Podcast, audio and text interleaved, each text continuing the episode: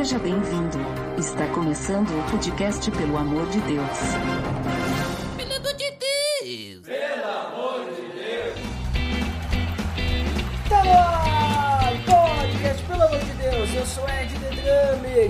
Tem bastante criança na igreja, né? Algumas de uma faixa diferente ou não, mas quem vai me ajudar a falar sobre criança hoje são convidadas que já estiveram aqui no PDD no passado, estão voltando aqui e, primeiramente, Clarete!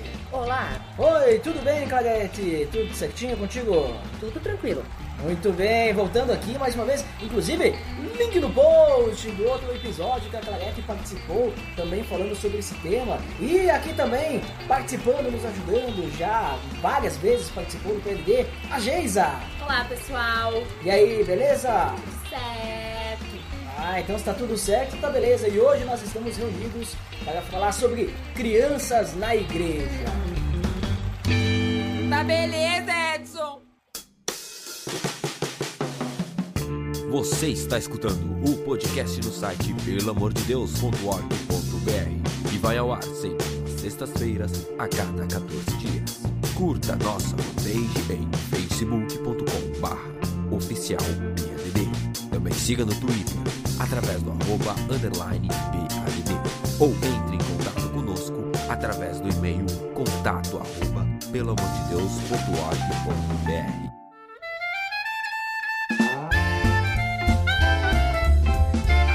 pessoal. Como comentado, hoje nós vamos falar sobre a criança na igreja. Mas, obviamente, né? Primeiramente, a gente precisa entender o que, que é uma criança, né? Porque como é que a gente vai falar sobre criança na igreja se a gente nem sabe sobre o que estamos falando? Ou melhor, a gente sabe, mas vamos todo mundo definir aqui o que, que significa ser criança para que a gente possa falar a mesma linguagem. Até porque estamos aproveitando que esse episódio está sendo lançado no Dia das Crianças, então hoje a gente vai definir quem que realmente pode participar do Dia das Crianças, quem pode receber presente e quem não pode, né? Porque tem marmanjo aí que quer ganhar presente Dia das Crianças e acha que não são crianças, né? Mas vamos lá, então a primeira pergunta, pra gente poder entender sobre o que, que a gente vai falar, o que, que seria uma criança, né? Quando eu digo o que, né? É na questão assim, o que, que compreende o ser criança, quais são as idades, faixas etárias que a gente tem, principalmente no Ministério Infantil, né? O que que. Qual a separação que a gente faz aí? Até que idade que vai uma criança e depois para de ser uma criança? Quem é que pode começar aí falando pra mim sobre isso aí? Eu entendo que cada criança é única. A criança é uma pessoa pequena que precisa de amor, cuidado dos pais para crescer e se tornar um adulto saudável e alegre. Deus se interessa pelo bem-estar da criança. Até uma criança pequena pode entender sobre Deus. Uhum. Certo, mas assim, quando a gente fala de criança, por exemplo, um bebê que nasceu, é considerado uma criança já?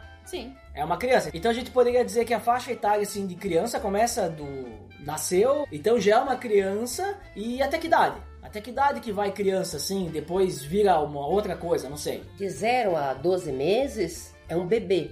Uhum. Depois é um ele vai bebê. crescendo e desenvolvendo. Certo. Então um ano é- ele é considerado bebê. Isto. Que, vamos dizer assim, pode ganhar presente no dia das crianças. Exato.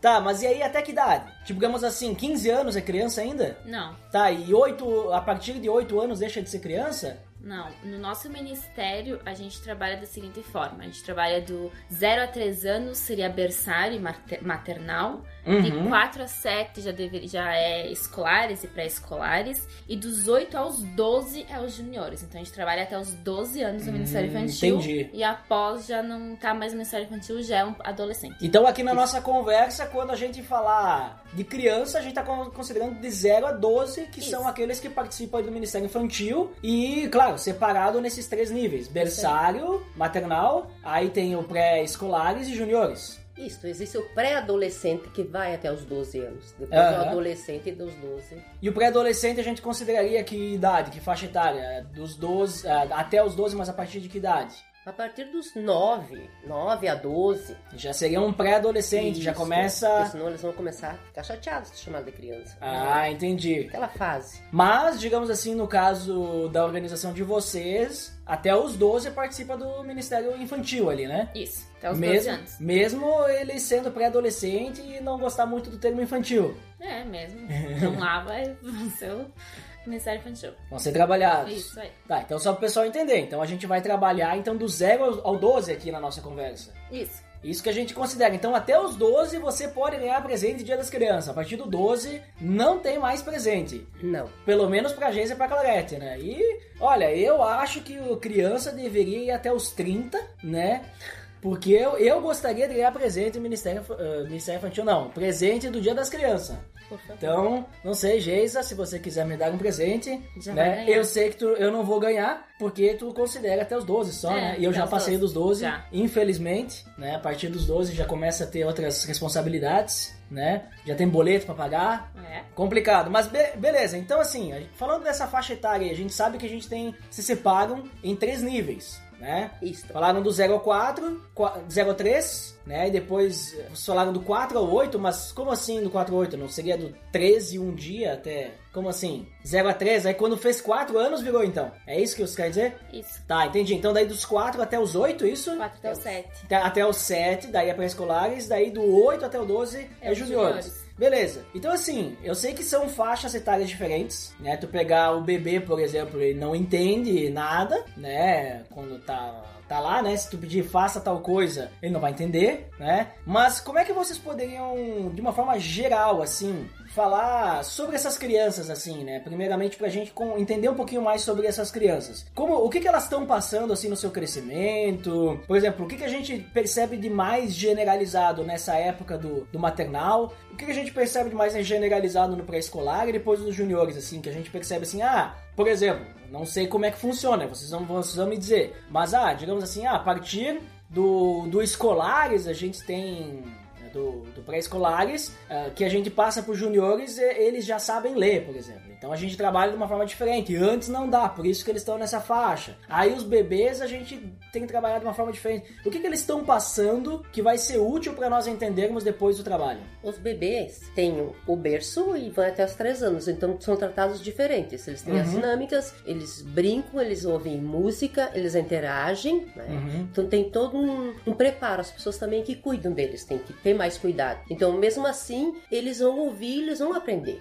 É aos três anos. A outra faixa etária, quando vão para outra sala, ainda não sabem ler, os quatro anos. Uhum. Então, aos poucos é passado alguma coisa lúdica. Então, tudo a música é com gesto, usando todos os sentidos para ser trabalhado isso, né, Giza? Trabalha com essa, com essa turma e sabe a cuidar. Então, a mensagem da salvação também para essas crianças, os pré-escolares, ela é diferente porque eles não sabem ler. Do zero aos três anos é contada uma historinha, é feito coisas mais na dinâmica, ouvindo música, é dessa forma que a gente trabalha com eles. Os, os pré-escolares é diferente, então cada faixa etária é ensinado de uma forma, é passado de uma forma, na linguagem deles. Então, existe a mensagem de salvação para quem não sabe ler. Uhum. Então, é usado isso, tudo figurativo. Então, o que é mais importante. Mas é o caso, então, né? mas então, digamos assim, quando a gente olha pro zero aos três anos, a gente poderia dizer que assim, essa faixa etária são de crianças dependentes, Isso. né? Elas dependem totalmente do cuidado de alguém e também são estão, digamos assim, é o início da vida, estão descobrindo o mundo, tudo é novo, então elas são, é, é, digamos assim, é, todo mundo fala que criança é uma esponja, ela absorve. Exato. Esse ponto nós poderíamos dizer que é o ponto de mais absorção, assim, será? Porque elas estão. Tudo é novo, né? Tudo é novo. Tudo é novo. Então aquilo, mesmo se tu der uma musiquinha, elas vão gravar rápido. Elas não vão conseguir falar, ou cantar, ou pronunciar direito. Mas quando tu Mas- mostrar de novo, elas já vão reconhecer. Exato, elas absorvem. Então, Uhum. por isso a importância de tudo que a gente ensinar cedo, quanto antes é inserido, melhor é, Uhum. mais fácil.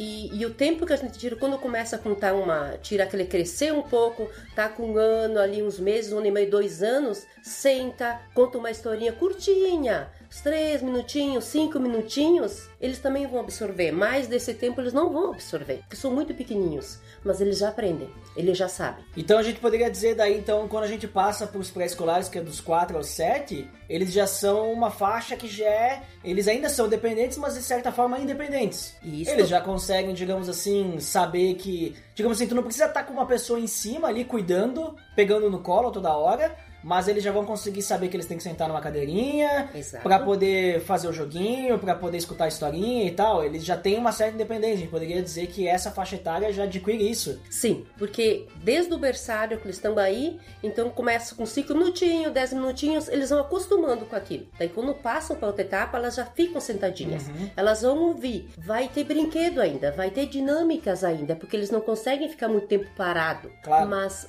é aos poucos, aquilo é inserido aos poucos. A mudança, a transformação, ela vem aos poucos. Uhum. E aí depois quando a gente vai pros juniores, aí a, a maior diferença é que eles sabem ler isso. Isto, mais fácil. Daí eu pego a Bíblia e vai, faz a dinâmica, questiona, eles participam, eles se envolvem, eles interagem entre si. A diferença dos escolares para os juniores é que os juniores eles têm mais sede, Uhum. mais vontade de querer saber o que está acontecendo. Eles têm mais perguntas, porque eles já estão mais inseridos na escola, se eles jogam bola com os colegas e tudo isso. Eles começam a entender o que, que tá acontecendo ao redor É, exato, deles. eles conse- começam a entender o que está acontecendo. Então eles vão chegar numa sala de aula e vão fazer perguntas que tu nunca imaginaria que uma criança daquela idade poderia te, perguntar. Então o professor também tem que estar preparado para isso. E nessa faixa etária tu já pode pegar a Bíblia e pedir para eles abrirem a Bíblia, ensinar direitinho que eles vão abrir a Bíblia certo. O bom é que já sabe ler, já sabe escrever. Então eles têm esse interesse a mais de querer saber. É uma fase de Uhum. curiosidade. Então, os escolares também é uma fase de, de ser curiosos.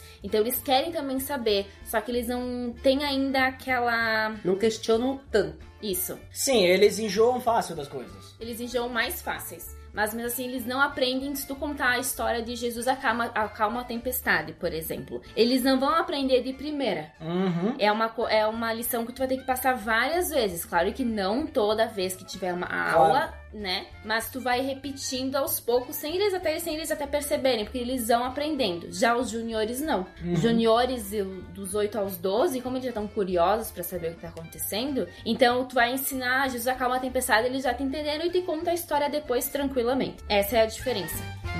Muito bem.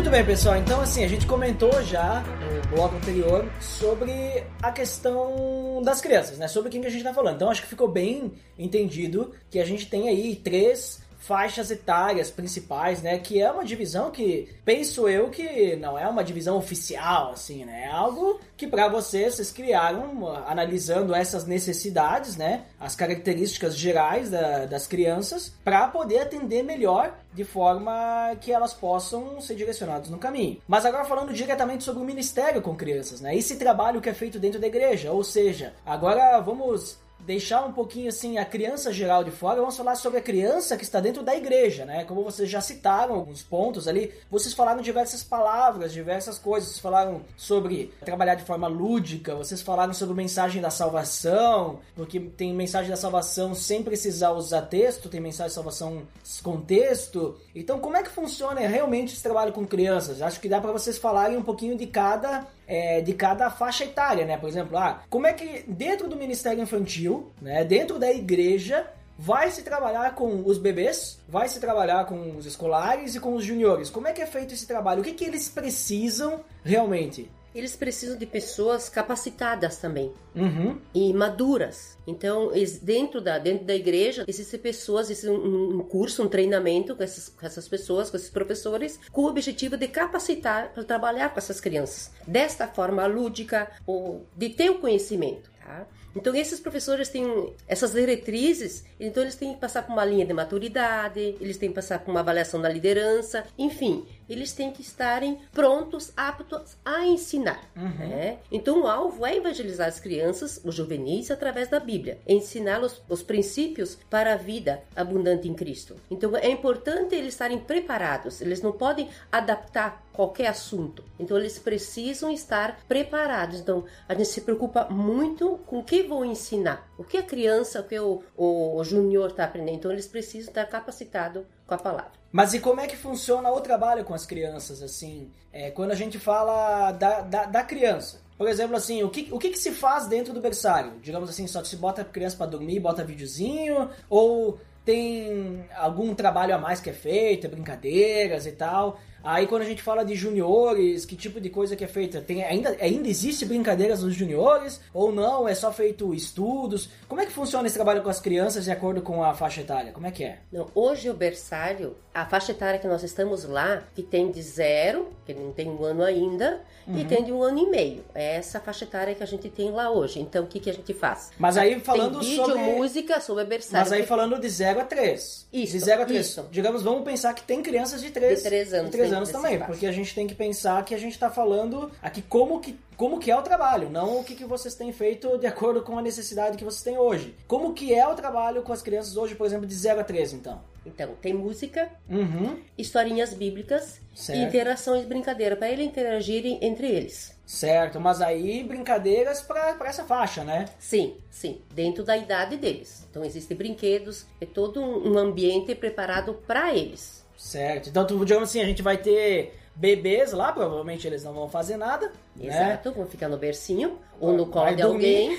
Isso aí. Aí- fica no colo de alguém. Conforme já consegue sentar, engatinhar, daí tem a possibilidade de brincar com os outros, né? Até Se relacionar, crianças, né? exatamente. Se conhecer e se relacionar. Legal. E aí o trabalho quando a gente passa do- dos 4 aos 7, como é que é esse trabalho? O que, que, que tem lá? Trabalho dos 4 aos 7, a gente inicia sempre com a mensagem da salvação para as crianças. Mas o que, que é a mensagem da salvação para as crianças? A mensagem da salvação é o livro sem palavras. É um livro Tá, e o com- que, que é o livro sem palavras? É um livro com cores, são cinco cores, onde a gente consegue evangelizar elas e falar do amor, falar da criação, do que o Cristo Uhum. fez por nós, que a gente é pecador, que a gente precisa do perdão dele, que ela possa entender e no final aceitar Cristo como seu Senhor e Salvador. Então, Ah, dos 4 aos 7, a gente já começa a evangelizar elas. Não que no berçário, do 0 aos 3, a gente não evangelize, porque tem as músicas, tem algumas brincadeiras, tem as histórias bíblicas. Eles ainda estão entendendo um pouquinho, estão conhecendo o mundo no que eles estão vivendo. Já dos 4 aos 7, eles já têm uma noção onde eles estão, o que acontece ao redor deles. Então, a gente já passa a mensagem de salvação para essas crianças, que é o livro sem palavras, que é um método muito bom.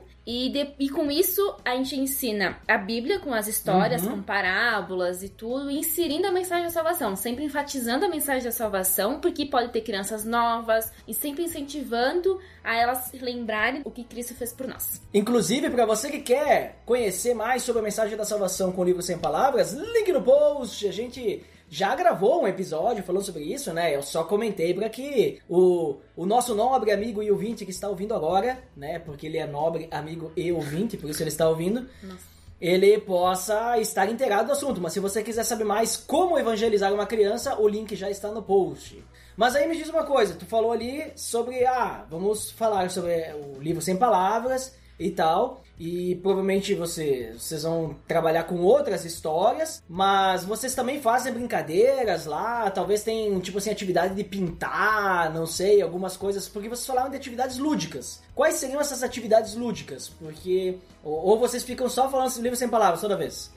Não, ah, do 0 ao 3 já é mais lúdico, que é brincadeira, bem, Aham. bem infantil, musiquinhas e tudo mais. Dos 4 ao 7 tem toda essa parte do estudo deles, do estudinho deles, que eles têm um Sem eles ler, sem eles ler, eles só ouvem. Aí, Às Uhum. vezes a gente varia, põe um videozinho junto e depois dá mais uma ênfase na Bíblia. Depois da, do tempo de estudo que eles têm, aí tem brincadeira, tem atividade de colorir, tem tudo baseado conforme a lição. Então, ah, por exemplo, por exemplo, eu vou contar a parábola da ovelha perdida. tá? Eu muitas vezes vou na salinha, preparo a sala antes e sempre escondo uma ovelha. Hum, Então, ah, vamos mais procurar- grande a sala então, pra esconder uma ovelha. é, onde a igreja que eu frequento hoje, graças a Deus, as salas são grandes. Onde Porque uma ovelha é grande, uma né? ovelha dentro da salinha. Nossa, é bastante. Então eu sempre escondo e depois que eu conto a história, o que eu faço com que as peço para as crianças irem procurar a tal da ovelha perdida. Ah, faz todo sentido, porque ela está perdida, eles têm que achar. eles têm que achar outra ovelhinha. Aí depois eles vão pintar, eles muitas vezes eu já Vão fiz colar. Vão colar o algodãozinho Algodão, na, na ovelha. E depois tem, tem, tem brincadeiras na sala, tem jogos, tem. Eles gostam muito de jogar dominó, jogo de vareta, bambolê. Tem meninos, eles gostam de jogar futebol. Dentro da sala. Dentro da sala, a gente faz goleira. É que, bastante na coisa. verdade, essa idade ainda, eles precisam ainda brincar depois Aham. da tarefa, depois do ensino. Eles É a precisam desse recompensa. Isso, eles precisam de um tempo para eles. Então isso é importante. E o legal dessa idade é porque as crianças já sabem o que é certo, o que é errado. Então na hora que você apresentar o livro sem palavras, tu dá o exemplo. O preto, Geisa, representa o quê? Pecado. O vermelho, Jesus. o verde, Crescimento. o amarelo Deus. E o branco Salvação. salvação. Eles já entendem isso, então dá pra já o berçário não, de 0 a 3 não dá pra fazer isso ainda, só Até falar. porque eles não sabem nem as cores ainda. Exato, mas o de 4 a 6 dá pra trabalhar dessa forma. Uhum. E é muito interessante isso. E os juniores. Aham. O que, que é, É. feito lá nos juniores? Como é que se trabalha? juniores já é algo mais direcionado pra Bíblia. Como Uhum. eles são maiores, já vem. Hoje na igreja que eu frequentei muitas crianças que vieram do berçário, então elas já sabem todo. Sim, passaram já por todo o todo caminho. o ali. do caminho, processo. então já estão já pode abrir a Bíblia, ler e procurar. Então muitas vezes os juniores eles hoje eles procuram na Bíblia. Então assim, ah, onde se encontra esse texto bíblico? Eles vão lá e procuram. A gente trabalha com com umas revistas onde que eles têm lições para levar para casa. Uhum. Então, no na, na próxima celebração, eles têm que trazer o que eles fizeram. Às vezes, eles têm, têm que fazer coisas com os pais. Então, a última vez, eles tiveram que fazer a árvore genealógica.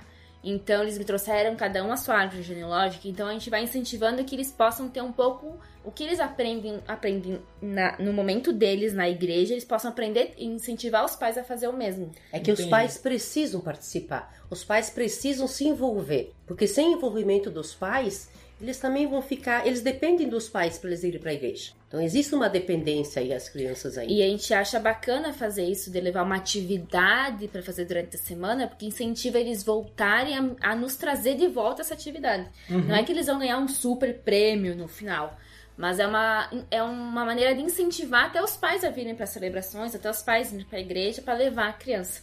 Mas aí tu comentou assim que, no caso de vocês, estão com uma galera que já veio do berçário. Sim. E se vem uma, uma pessoa nova, né? Um pai com uma criança nova que não veio do berçário, nunca pegou a Bíblia na mão. É, é da mesma forma? É tratado da mesma forma? Como é que é? Daí, como é que funciona? Como é que é trabalhado? É trabalhado da mes a mesma forma, a história vai acontecer, mas cada, cada lição é sempre frisado a mensagem de salvação. Então essa criança vai Não, é que eu ouvir. digo assim, que a Geisa comentou que aí ela já sabe procurar as coisas na Bíblia e tal. Como é que é? Essa criança também vai ter uma Bíblia, ela também vai procurar sozinha as coisas na Bíblia, Ah, como é que- levando em consideração que ela sabe ler, né? Sim. Obviamente. Nos juniores, quando a gente recebe crianças novas, o professor sempre vai ter uma Bíblia pra manusear na hora e até ajudar eles caso eles não se achem na Bíblia Ensinar deles. como é que Ensinar. funciona. Então, se tem uma criança nova, ela vai sentar sempre no lado do professor. No meu caso, quando eu estou em aula. Eles sempre sentam no meu lado e eu vou ajudando. Eu dou a minha Bíblia Uhum. e eu falo assim, ó, essa aqui é a, tua, a Bíblia, minha Bíblia, eu vou te emprestar e nós- eu vou te ajudar a procurar as coisas na Bíblia. Ah, entendi. Então, eu sempre vou te ajudar. Ou se eu tô dando atenção para um outro, um uma outra criança que não tá conseguindo, eu sempre peço para um outro, uma outra criança que tá mais à frente na atividade a Uhum. ajudar o menino novo. Aí já dá uma incentivada Dá uma também no incentivada. servir, né? Isso aí. O servir ao próximo, já vai aprendendo, isso é interessante, né? Da criança mesma, ela poder ajudar o coleguinha. Isso, isso é muito isso, isso importante. acontece. Mas aí, legal, a gente viu aí que, como a gente percebeu que eles têm. a Cada faixa etária, né? Elas têm necessidades diferentes, o trabalho também é diferente. Sim. Né? Então a gente percebeu isso. E como é que, através desse trabalho, a gente dá a direção para a criança? Porque assim, a gente precisa falar a linguagem da criança. Né? Às vezes a criança não fala a mesma linguagem que ela. E eu não tô falando da gente chegar num bebê e falar errado, não é isso. Eu tô falando assim da gente poder falar da forma que ela nos entenda. Né? Então, eu tenho duas perguntas. Como é que a gente consegue falar a linguagem delas para que elas possam entender e dar a direção, né? Que elas possam saber do que a gente está falando, entender o que a gente está falando. E a partir de que idade que a gente poderia ter assim a ideia de que elas começam a entender o evangelho, ou seja, a mensagem da salvação, né? A partir de que idade que vocês percebem que, opa, agora ela já tem entendimento né, para entender realmente a partir dos quatro, ou a criança de quatro anos ela ainda não sabe ainda muito bem, ela precisa mais um pouquinho. Como é que é? Existe uma janela, Uhum. se fala janela do tempo, 0 e 14 anos. Tá. que a PEC usa isso aí, mas outros O que, que é a pesquisadores. PEC? PEC é Aliança para a Evangelização das Crianças. Então, aqui, essa tabela diz assim: de 0 a 4 anos, 1% da criança entende o evangelho. Se converte. De Uhum. Como qua- assim 1%? Se converte, entende? Assim, de 0 a qua- a 4 De anos. Exatamente, 1%. Entendi. De 4 a 14 anos, 85%. Tá, mas isso é questão assim de entender quando tu fala Conversão. ou é de aceitar? aceitar. Ah, tá, entendi. Mas, ah, digamos assim, não necessariamente significa que os outros 99% no- eles entenderam também. Não, Pode ser que não entenderam, pode ser que alguns entenderam. mas não tomaram uma decisão. Não tô- Ah, entendi. Tá, então, ok. Ali agora tu, tá- tu não tá falando de a partir de que idade ela entende. Tu está falando a part... a- as porcentagens de conversão. Exato. Tá, beleza. Isso, Tem- exato, então 1% exato. até os 4 anos. Exatamente. E de 4 a 14, 85%. Então é quase certo. Exatamente. De 14 a 30 anos, 10%. Uhum. Após os 30 anos, 4%. Tem que comer bastante sal. Exatamente. Então, é uma diferença enorme. Então, esse, esse trabalho é maravilhoso, porque é o momento certo para ser trabalhado essas crianças, esses jovens, esses juniores. Entre 4 e 14 anos, essa faixa etária, ela é fantástica, eles absorvem. E eles estão da esponja, eles estão abertos. Eles estão abertos, eles não questionam, eles não vêm carregados de coisas de um adulto. Eu acredito que é isso também que facilita. Mas eles estão abertos a qualquer coisa também, né? Sim, por isso com cuidado. Então, se eles vêm até nós, a gente tem que aproveitar isso. Uhum. E também buscar Precisamos outros, investir, então. né? exatamente. E eles têm uma facilidade de se relacionarem, de convidar os amigos ah, do colégio, vizinho. Eles gostam disso. Eles gostam disso. Mas aí eu, eu te pergunto agora, nesse tema aí que tu puxou, essa faixa etária aí dos 4 aos 14, que 85% assim, se tu falar, vai se converter, né? Se tu trabalhar com essa criança, né, tem 85% de chance de ela se converter. Exato. Quantos desses, depois que se convertem, eles permanecem quando chegam no- na, no- na juventude e tal? Tu tem algum dado assim? Porque, digamos assim, a criança, beleza, ela absorve, ela diz que aceitou. Mas depois que cresce, che- chega na aborrecência, né? Chega na sua juventude e começa a ter outras coisas que chamam atenção. Ela permanece? Está tendo uma grande preocupação com isto.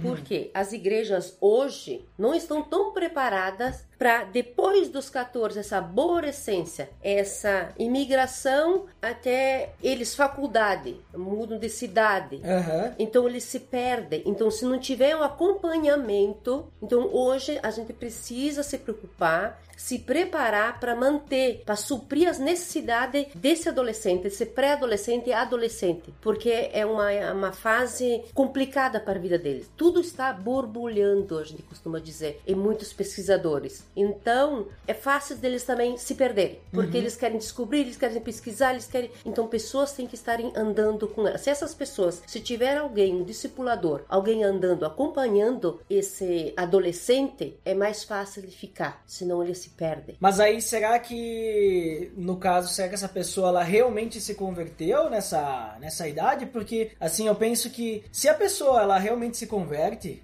e ela tem o Espírito Santo na sua vida, eu acho que ela pode ter dúvidas sobre o mundo, não sobre Deus eh, e tudo mais. Só que nada vai afastar ela, assim, eu penso, né? Agora, eu posso, digamos assim, falar pra uma pessoa sobre o Evangelho, ela vai aceitar, né? Indiferente da idade dela, e ela vai viver ali e tal, vai ser acompanhada tudo. Só que no momento que tiver algo que chame mais atenção, ou algo que, sei lá, criar dúvida na cabeça dela, ela vai embora. Eu penso que se, assim, ela não entendeu realmente o evangelho. Na verdade, ela achou que tinha entendido, mas ela tinha entendido algo que era pro coração dela. Ah, eu sou um pecador.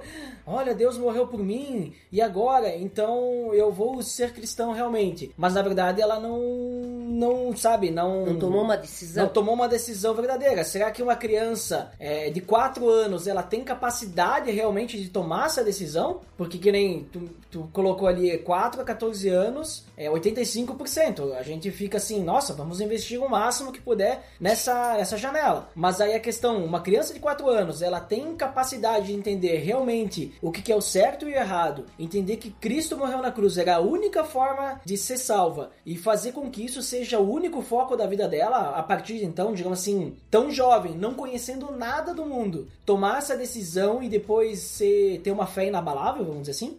Eu acredito. Porque tem casos, existem relatos de pessoas que se converteram e confirmam se converteram aos 4 anos. 4 para 5 anos. Sim. Mas também o relato dessa pessoa, desse testemunho, ele disse que no dia a dia ele teve uma família, uma mãe presente, um pai presente, que ao abrir a torneira ele falava, a água jorrava, falava de Deus.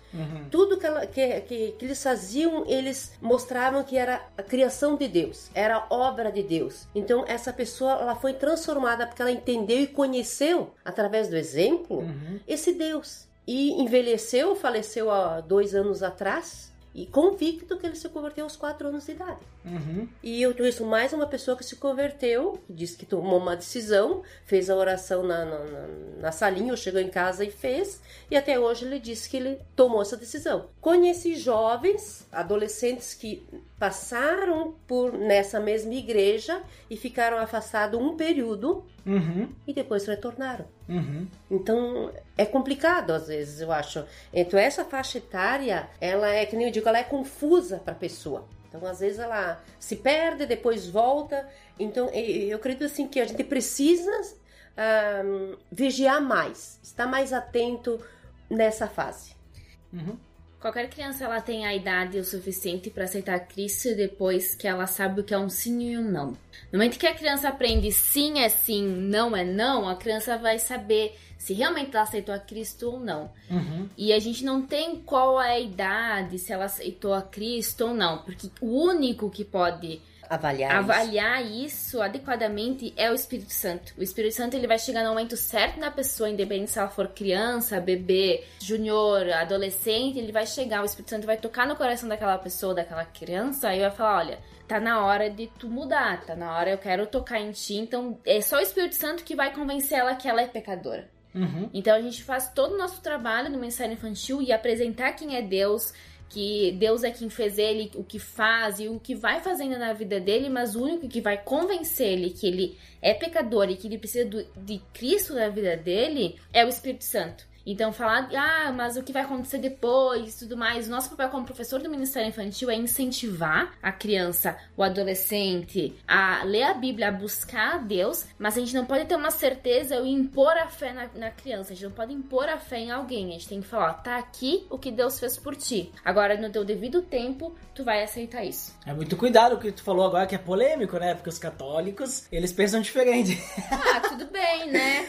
Não, mas é interessante que se vocês falaram que. Então, assim, eu, eu, eu enten- eu entendi o que vocês falaram e aí eu, eu penso que. Eu tenho a ideia de que a conversão ela não é uma coisa da noite pro dia, de uma hora para outra, ela é um processo. É o construir. Isso, ela é um processo, tem todo o processo de santificação, processo de conversão. Então, assim, indiferente da idade, eu penso assim que não é a pessoa fez uma oração agora e eh, se tornou santa, né? Ela tem tudo certo e tal. Eu penso assim que no momento que ela o Espírito Santo habita no coração dela, então ela vai entendendo porque o Espírito Santo vai abrindo os olhos dela, né? Então eu acho assim, quando vocês comentam, ah, pega uma criança pequena que ela faz oração, talvez ela não tenha muito conhecimento, ela sabe o sim ou não, mas ela vai precisar de um, um processo, né? Um acompanhamento, que nem vocês mesmos comentaram, para que ela possa entender cada vez mais sobre quem é esse Deus, né? Porque até então ela vai saber algo resumido, mas ela vai precisar conhecer mais sobre esse amor, vai precisar conhecer mais sobre conceitos de certo e errado para poder andar nesse amor e tudo mais, né? Então, o que, que eu quero dizer com isso? Que apesar da gente ter as crianças sendo trabalhadas aí, é necessário um trabalho depois na adolescência, nos jovens e com os adultos, sendo constante, né? Sendo constante, porque senão, digamos assim, não adianta nada o Ministério Infantil fazer todo um trabalho, né? Aí a criança sai do Ministério Infantil, nossa, beleza, é abandonada depois, e aí ela não vai aprender mais, não vai conhecer mais, não vai ser alimentada mais, e aí quais, quais são as chances dela, digamos assim, ter entendido totalmente antes, né? Daqui a pouco ela entrou nos 12 e já saiu, não sei, né? Então é complicado, né? Na verdade, eu acredito que o Ministério Infantil é um facilitador. Uhum. Ele auxilia. Ele planta a fam- semente. Isso, ele auxilia a família, os Ah, pais. Isso aí. Porque, na verdade, a, a responsabilidade maior é dos pais. Então, os pais têm que estar desde quando. Ah, vamos planejar, vamos ter um filho, vamos orar para essa criança, vamos consagrar esse filho, vamos andar junto, vamos ensinar. Né, a andar no caminho. Eles têm que ser, os pais têm que ser espelho. E dentro da igreja, o Ministério Infantil vai auxiliar, vai fortalecer isso que os pais vão trabalhar. Então é muito importante os pais trabalharem com, essas, com esses seus filhos em casa. Então isso agora que a gente está fazendo com os maiores, de levar a tarefa para os pais fazerem junto, que é importante os pais estarem juntos. E o exemplo é o dia a dia, o viver, o construir. É onde eles estão mais tempo juntos. Isso, construir o caráter, né? moldar isso. O Ministério Infantil vai auxiliar, que é só uma vez por semana, mas os pais é o dia inteiro. É muito bom isso aí que tu falou agora, Clarete, porque então a gente percebe que a gente não tem que mandar a criança pra igreja, pro Ministério Infantil, pra evangelizar ela. Não. Isso é responsabilidade do pai. Dos pais. O É. Ministério Infantil vai auxiliar, vai facilitar, vai dar recursos para ajudar, para agregar Uhum. mais, mas a Deus vai cobrar dos pais. Tá, então quer dizer que a igreja, quando ela trabalha com crianças, ela precisa trabalhar com os pais também pra prepará-los também. Exatamente. É muito importante Faz parte conscientizá-lo. Isso é bom eles ser conscientizados da importância deles andarem e darem um exemplo, de serem espelhos para Uhum. os filhos.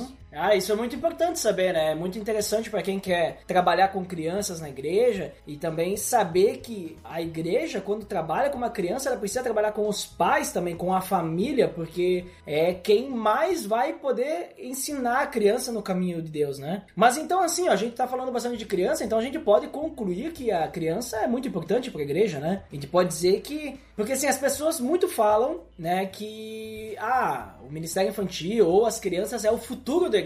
Eu tenho uma visão diferente. Eu não trabalho com crianças, mas eu penso assim que as crianças elas não são o futuro, mas elas são o presente da igreja. E quando a gente pensa no futuro, ah, vamos preparar para quando crescer, né? Mas eu, eu entendo assim que a gente tem que preparar para elas agora, porque elas podem ser usadas para trazer outras crianças também, né? Exatamente. Como vocês comentaram ali no, no na escola, os colegas vai trazer, às vezes vai trazer pais que não são cristãos, e aí o Exatamente. trabalho vai ter que ser muito mais árduo pro, pra igreja, né? Exatamente. Então, creio que a igreja é abençoada e cresce quando as crianças são levadas a sério. Uhum. O ministério infantil, a igre... então a, a igreja cresce. Que nem a piada, o, o Ministério Infantil ele não é infantil, né? Não, é um mistério, é um mistério muito sério. é uma história muito Não. séria. É.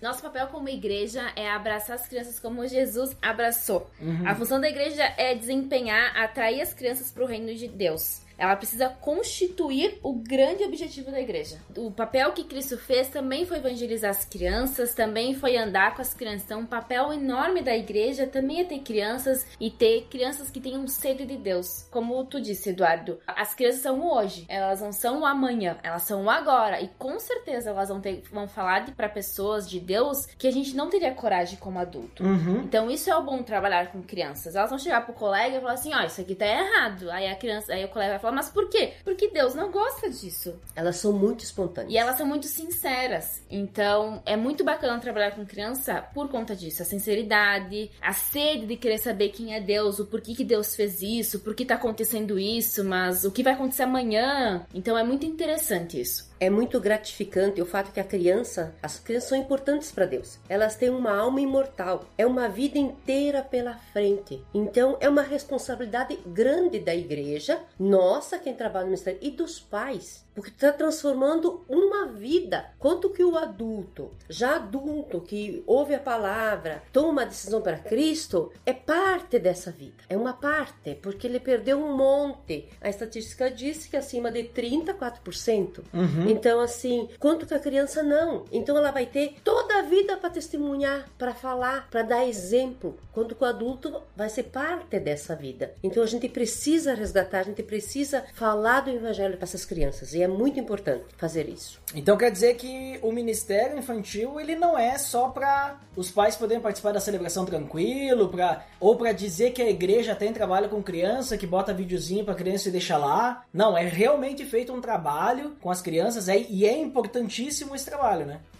É muito importante. Tanto que eu, eu fico muito triste quando vejo um adolescente que está afastado, se perdeu. Um trabalho que foi construído e por não ter dado andamento, aquilo se perdeu. Então, isso é triste. Então, o trabalho que a gente está fazendo é sério. Uhum. A gente tem responsabilidade, a gente trabalha com vidas. Uma vida não é uma alma só, é uma vida inteira. O que eu percebo às vezes é que nem os próprios pais eles têm a noção da seriedade do que é o Ministério Infantil. Eu acho que muitas vezes os próprios, né? os próprios pais, eles acham, ah, não, eu vou ficar aqui sossegado, meu filho desce lá, lá na- vai pra tua salinha, faz o que tu tem que fazer, terminou, eu vou te pegar e nós vamos embora. Porque o que, que o pai hoje ele quer? Eu não sou mãe, mas eu trabalho no Ministério Infantil desde os 13 anos, então eu vejo muitos pais por aí. Quando saiu do Ministério Infantil, tu voltou. É, menos isso, Exatamente. resgatada. Sou uma eterna criança. Não se perdeu. Não, não me perdi. Os pais eles preferem muito mais largar a criança ou não levar pra igreja, deixar com a avó, com o tio, e ir só pra, pra igreja pra escutar o estudo em paz e sossegado e Tranquilo. não se preocupar com os filhos, ou simplesmente nem, nem levam os filhos até as salas, ou nem levam até a porta que pode dar acesso às salas, e simplesmente vai lá e quando terminar nós vamos embora. E tem outros pais que não, tem os pais que vão, que incentivam, falar ah, que bacana o trabalho de vocês, eu tô, tô vendo que a minha- meu filho tá crescendo, tá perguntando isso em casa. Isso me incomoda muito, porque às vezes não só pais, até membros falam assim, ah, desce lá na salinha, vai lá no teu cultinho. Mas o que que te incomoda? O, Aquilo o que, que, me eles incomodam questionam. é o hino no final. É o hino de, tipo Pequenininho. assim, pequenininho, ou tipo assim, Coisinha. é um ministério que tanto faz. Tem é um- teu estudinho. é, esses inho me incomoda muito, Tem um assim. louvorzinho. Para que me incomoda muito. Mas, Tem um professorzinho. Quando aquela criança está subindo aquela escada e fala pro pai, conta a história, narra o que ouviu na salinha. isso é muito Como é que a gente Na gratificante. salinha. Isso. Isso é muito gratificante. Eles falam salinha, vai pra salinha. Os pais falam, vai lá na salinha, né? Então, é, é- o que me incomoda é o zinho no final. Mas é, também é gratificante isso, de quando tu vê uma criança que sai da porta da sala e fala assim, pai, eu aprendi isso e aquilo, porque Jesus acalmou a tempestade, porque a gente tem que confiar em Deus e tudo mais. Olha o meu barquinho, né? Uhum. Isso é legal. Isso quer dizer que a criança aprendeu. Mas às vezes a igreja não dá a atenção necessária. Às vezes a igreja foca mais no ensino pros adultos, num louvor perfeito, numa estrutura maravilhosa, numa organização maravilhosa. Só que esquecem dos pequenos que daqui dois anos vão estar sentados nas cadeiras onde eles estão, possivelmente, e vão estar precisando disso. Só que talvez eles não vão ter uma base ou até uma um incentivo a mais. Talvez vão sentar só na cadeira e vão participar. E vão. Talvez, como muitos hoje, estão direcionando o louvor. Uhum. Então depende como for conduzido isso, como é entendido, como Qual- é, como é estimular importante. isto, como está sendo estimulado isso. Hoje nós temos pessoas que passaram por essa toda essa e estão no louvor, outros se perderam,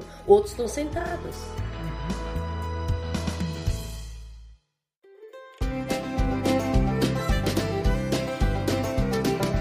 Muito bem, pessoal. Então, considerações finais. Muito legal o papo que a gente teve aí. Acho que deu pra entender legal como é que funciona o Ministério Infantil e a sua importância, principalmente, né? Como é que, como é que a criança é vista dentro da igreja, como, ou melhor, como ela deveria ser vista dentro da igreja e a sua importância pro reino, né? Então, vamos com as considerações finais. Geisa, primeiramente você, o que, que você finalmente considera? Para minha consideração final, eu gostaria de indicar um livro que se chama A Criança, a Igreja e a Missão, do Dan Bruster, que ele fala sobre a importância do ministério infantil, sobre a importância da igreja.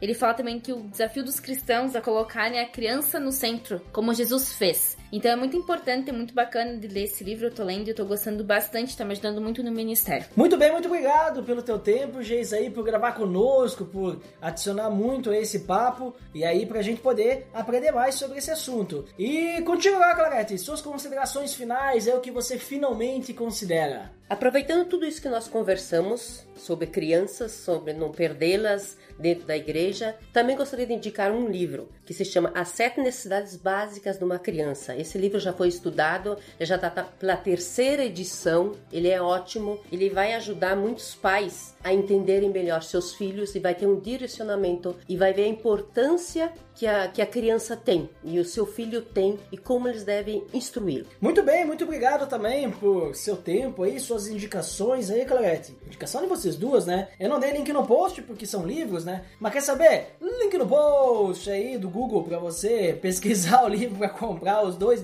os dois livros aí para vocês poderem ler, né, e, e se aprofundar mais no assunto. E para as minhas considerações finais, afinal eu também tenho direito, eu só digo o seguinte: as crianças são muito importantes, né? Como eu falei, elas não são o futuro, elas são o presente, né? A gente precisa trabalhar com as crianças agora e não depois que elas crescem. Depois que elas crescem, já fica tarde, né? A gente pode aproveitar no momento ali que elas estão aprendendo as coisas novas, já direcioná-las no caminho, né? Até porque é a função do pai. A Bíblia bem fala que os pais precisam dar a direção para os seus filhos. E, inclusive, eu lembro lá de Paulo, ele falou lá em Efésios, né? E ele fala também em Colossenses sobre a questão lá de como que o marido tem que tratar a esposa e tal, como que o, a esposa tem que tratar o marido, e fala também sobre os pais e filhos, dizendo que os filhos, eles têm que obedecer a seus pais, mas mais ainda, os pais, eles não podem irritar seus filhos, eles têm que dar a direção correta. Então assim, não fique esperando, né? Eu acho que depois dessa conversa eu entendo mais ainda, não fique esperando que a igreja eduque seu filho, não fique esperando que a escola eduque seu filho, né? A criança é muito importante na igreja, mas a educação vem de casa, né? Então, assim como a educação vem de casa, o caminho do Senhor também vem de casa. Então, não adianta nada, né? Que nem vocês comentaram, o Ministério Infantil fazer milagre, né? Em, sei lá, uma hora, 45 minutos, numa salinha apertada com um monte de criança, e daí depois, durante a semana toda, os pais não dão um exemplo, né? De cristianismo dentro de casa, né? Claro, se a gente estiver falando de pais cristãos. Pais que não são cristãos não tem o que fazer, né? Daí temos que evangelizar os pais também. Mas mas quando a gente tá falando de pessoas que estão dentro da igreja, precisam dar o seu exemplo também. Então é isso, pessoal. Muito obrigado aí por vocês terem gravado comigo e também por quem escutou até aqui e para quem fica até a área de feedbacks. Até daqui a pouco e para quem não fica, então até o próximo episódio. Até mais!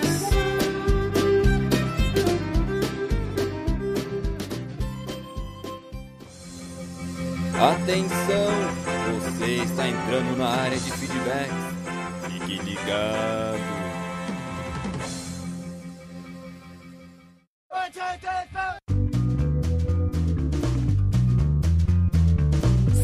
Estamos na área de feedbacks do PDD. Uau! Fantástico, Dandeco! Você nunca desafia na não, não, aqui, principalmente usando palavras estrogonoficamente sensíveis de Abner Globo, né? Ali a palavra sensástica veio dele. Que homem. É pra qualquer um, né? Dandeco, vamos lembrar nosso feed antes de esquecermos. Claro, é o pelamordedeus.org.br barra feed barra podcast. E... você também pode assinar no iTunes e nos avaliar, deixando as estrelinhas, acessando diretamente pelamordedeus.org.br barra iTunes ou pesquisando lá no iTunes. E Dandeco, sabe onde é que o pessoal pode pesquisar também agora? Opa, me diga. Estamos no Spotify. Boa! É, estamos lá também, então você também pode nos achar lá. Claro, os links estão todos no post aí dos diversos agregadores. A galera pode achar nós em um monte de lugar, né? Então, o Spotify é mais uma opção. Mas é no iTunes que você pode dar as estrelinhas. Olha só, vamos, vamos aos feedbacks do episódio anterior, Dandeco. Então a gente falou sobre o amor.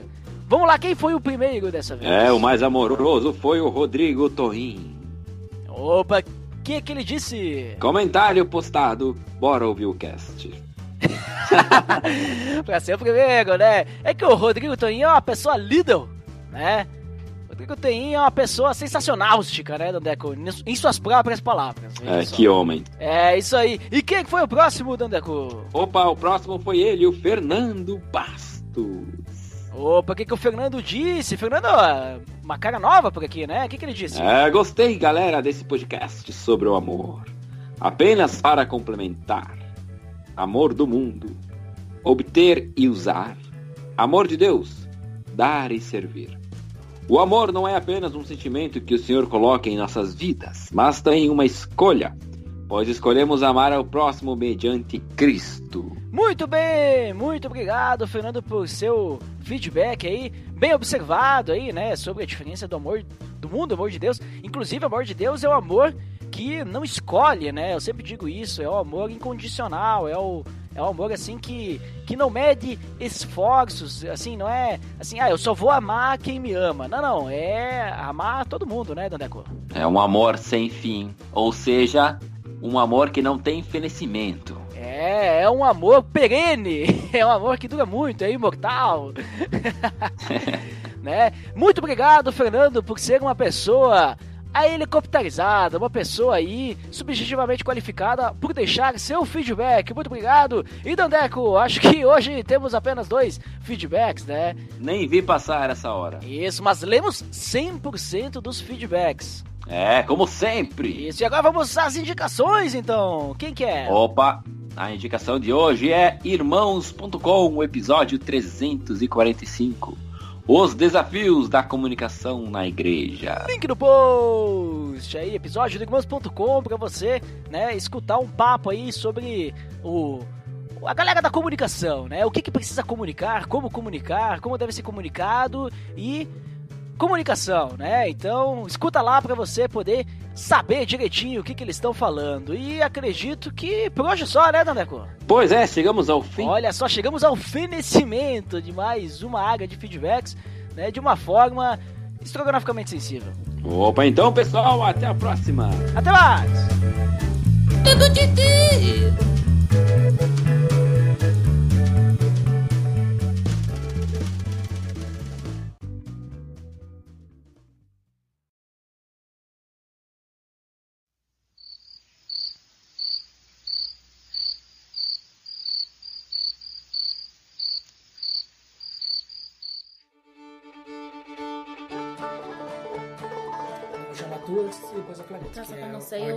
Sei pronunciar aquele, aquele nome lá. Pega lá o livro pra mim. É Den o quê? Tá tudo Dan tranquilo. Brewster. Brewster. Brewster, assim, ó, Brewster. no Translate. Não, não sei falar. Aqui, ó. Americano, sabe? Ele é, é alemão. Dan Brewster. Brewster. Brewster. Dan, Dan Brewster. Dan Brewster. Isso, Dan Brewster. Brand. Dan, Dan Brewster. Brewster. Dan Brewster. Eu falo assim, ouvintes, ouçam o Google Translate. Não, é Dan Brewster. Dan Brewster. Não é Brewster, não tem N, é Brewster. Dan Brewster. Brewster. Brewster. Ter. Ter. Ter. Dan Brewster. Ter. Dan. É. Ter. Ouvintes, eu tô Dan tentando inglês. Dan.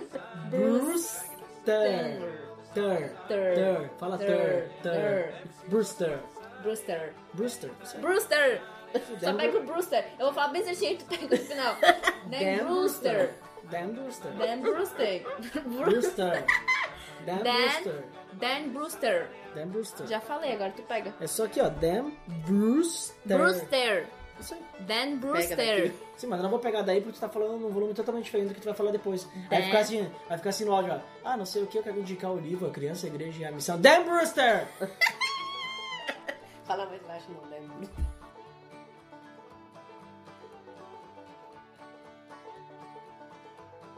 Eu gostaria de indicar um livro que se chama A Igreja. A Criança. Eu gostaria de indicar um livro que se chama A Igreja. É a criança, a igreja e a missão. Isso aí. Quando quero É olhar. talento. Eu sei. Eu gostaria de indicar um. Calma aí, espera aí. Eu gostaria de indicar um livro que se chama A Igreja. A Criança. Ai, não vai. Eu gostaria de indicar um livro que se chama A Criança, a Igreja, a Missão. Missão. Fala de novo. É que eu me lembrei Isso. do Brain Dá Buster. pra repetir quantas vezes? Brewster. Buster. Brewster. Tá, calma aí.